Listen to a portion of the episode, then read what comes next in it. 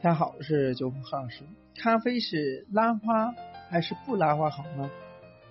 拉花还是不拉花，一直是令人纠结的问题。杯中的花花可以增强顾客想喝的欲望，但是无可厚非，拉花的时时候呢，会影响口感。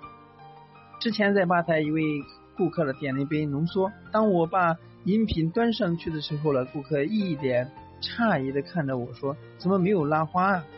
其实和咖啡拉打交道这么久，听的最多的就是说：“你会拉花吗？哪里可以学拉花之类的问题？”每次都只会回答：“先把 ESP 做好，Espresso。那么把奶打好，融合做好，拉不拉花再说吧。”但是时间长了，这样的话题呢也会敬而远之。到底拉花是是不是真的必要呢？自我喝咖啡以来呢，点奶咖我就很少关注拉花。慢慢的，我会要求不要拉花，全部融合好了，而把咖啡这个吧台里边的咖啡师都会侧目于此，并不是说我看低了拉花，无可否认。拉花的确是一门艺术，但是对于追求口感的人来说，拉花的确。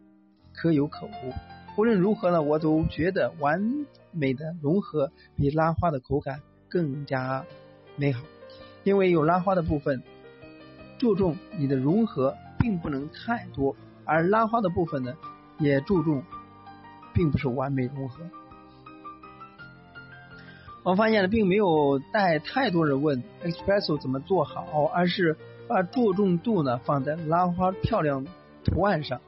不厌其烦的说，无论拉花多好看，意式的根是 espresso，基底呢做不好，无论你的拉花多好，都不会有人买单。那我觉得拉花没问题，前提是必须保证口感，追求一个复杂的图案，相对的就会把时间拉长。打奶泡完成之后呢，摇缸震缸。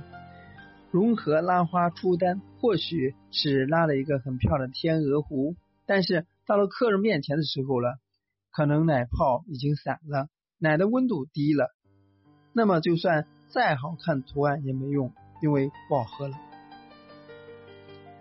我更加希望大家问的并不是怎样拉的好看，而是怎样做好 espresso，怎么打好奶泡，怎么做好融合。当你的店里来了一名要求不要。要求不要拉花的人，你就知道你的拉花